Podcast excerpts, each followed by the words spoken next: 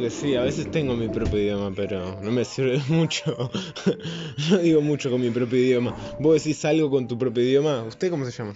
Buenas, ¿qué tal? Este, Xavier por acá. Xavier. Ludwig. Exactamente, acá estamos. Y Lil Marta. Acá en la sesión de hoy. Es un placer venir a hablar de Doctor Julio Cortázar Axolotl. Axolotl. El mismo cuento. Axolotl. Axolotl. A mí me cuesta un poco decir el nombre. Cuando leí me, no me daba mucho para entenderlo y como que pasaba el nombre por alto un poco de, del animal este. Como que era medio una palabra que sentía que se me escapaba un poco. Y se te escapa de repente porque es un poco bastante propia de Cortázar, ¿no? Nadie se refiere al axolotl, se refiere al axolote. Claro. El axolote es otra cosa. No, lo, lindo de él es que arranca, arranca contando un poco, explica eso también. Que es raro la cuestión de axolotl, pero es una cuestión de nombre azteca, una cosa así, le empieza nombrando a él. De repente viene por ahí. Después nosotros lo apropiamos como axolote o como quieras llamarle, pero más fácil. Incluso hay gente que le llama acholote. Ahí sí hay una parte que lo, que lo pasa al, al español, ¿no? Pero más en, en la palabra. Ajolote, ¿no? Ajolote, ajolote, me acuerdo. Claro, pero lo, lo diagrama, pero es, es lo mismo al fin, ¿no? O sea, cambia la- las letras, pero es lo mismo, es el mismo concepto. Queda atrapado en, en esa incapacidad como para mí, ¿no? De, de poder entender que, por qué axolote o ajolote, como puede llegar a ser. Y cualquiera de las dos presenta una dualidad como tal, dualidad entre el, entre el bicho y nosotros, y nosotros el bicho. Claro, ¿qué, qué es el bicho, no? ¿Qué es, qué es un bicho Que es, para vos? o que es el bicho de, de Cortázar frente a nosotros como bicho también. Tanto Pues- nosotros el bicho como el espejo y el bicho ser nosotros, mientras el bicho es nosotros. No, y encima pasar por los bichos, en plural, de Cortázar, para que después se pasen en nuestros bichos, mientras él se refiere Al bicho. al y al otro al. Que lo único que separa un bicho del otro es un espejo transparente. Vernos, enfrentarnos, mirarlo a través de la pecera, encontrarnos con el axolote. es transparente y al mismo tiempo hay agua, ¿no? Eso, que eso no queda a veces, desaparece el agua, ¿no? Es como que fuera algo Sí, que está Tremendo. ahí. es El tremendo. agua y el aire. Uno está detrás de un birreo, pero después ya no hay una composición química totalmente distinta. Mm, de acuerdo, ahí está la, la lucha entre el aire, el agua, la lucha entre, entre el vidrio, la separación. Vos, vos me decías, ¿no? ¿Cómo es tu nombre hoy? Porque yo... Xavier, Xavier. Xavier. Xavier. Come Xavier. corta y X. Hicimos trampa, hablamos un poquito. Vos decías que para vos Cortázar era un niño. Yo ahí no te lo quise decir, pero para mí no era un niño. Para mí es Cortázar adulto. Ahí ya me, me, me crispó un poco. Sí, ¿te parece? Yo lo veo un poco. O sea, justifico el porqué. Este, la cuestión de la exploración, la cuestión de ir al zoológico todos los días. De repente uno lo asocia más a un niño. Que venga un guardia y te diga, che, ¿qué estás haciendo, pibe? Y nada, y que es raro un poco, porque viene también en esa cuestión de corrección, de llamar a- la atención. A un adulto no sé si viene el guardia a decirle, ¿qué estás mirando tanto? ¿Por qué estás mirando Claro. tanto un axolotl? Claro, yo, lo- yo lo llevé más por el lado de, de la exploración, ¿no? De que Cortázar estaba en París, en un lugar en el cual no es suyo, y que tiene que explorar esas rarezas de ese otro lado, ¿no?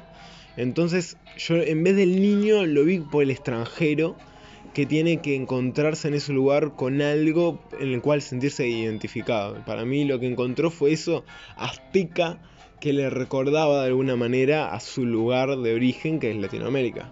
Para mí yo lo puedo llevar un poco para eso. Como estando en Europa, Como su ref- un cierto refugio, digamos. un claro. Un cierto apoyo. Para mí es un refugio. Él está obsesionado en un refugio, en un- una O sea, zona de confort. podía ser tanto un axolotl como una paloma de repente. Mirada Una- seca, ojos duros, reflejo a reflejo, mirada a mirada, duros y movimientos de apenas una aleteada. Una aleteada para mantenerte quieto. Claro. Pero ¿cuál es la diferencia entre un axolote? ¿Por qué un axolote? ¿Por qué un axolote?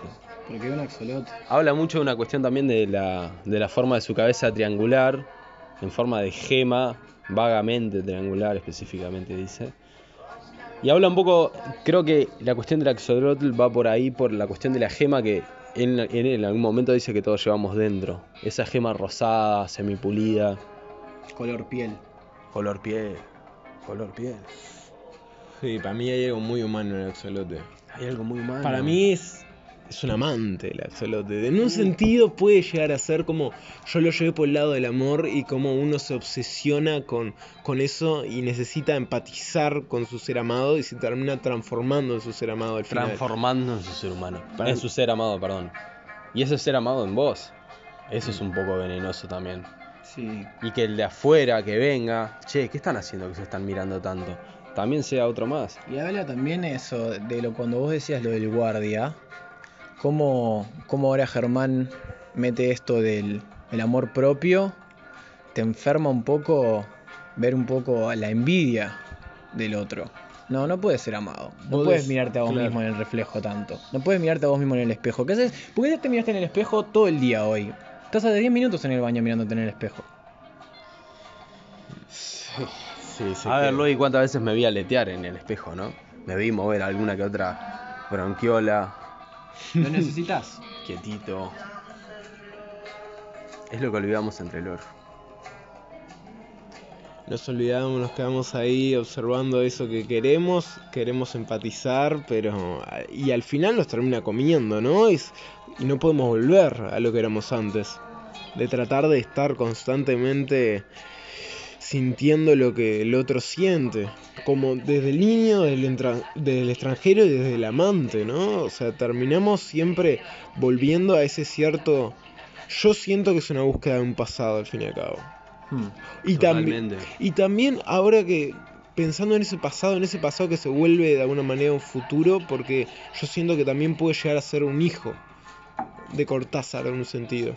O sea, que ese axolote también de alguna manera está naciendo algo de eso que está creando. Y es como su hijo en el cual encuentra un montón de cosas parecidas a él, pero ajenas, y que termina él en esa ajenidad, se termina volviendo eso también. Pero, muy eh, propia, una genialidad muy propia. Totalmente propia. Totalmente propia. Lo único que separa una experiencia de la otra es un, un simple agua y un vidrio. Me paré frente a él y lo miré a los ojos. Lo miré a los ojos y él me miraba a los ojos. Por lo tanto yo lo miraba a los ojos a él y yo me miraba a mí. Tremendo. ¿A quién miramos, no? ¿Y qué buscamos? ¿Qué buscaba él cuando miró al axolotl?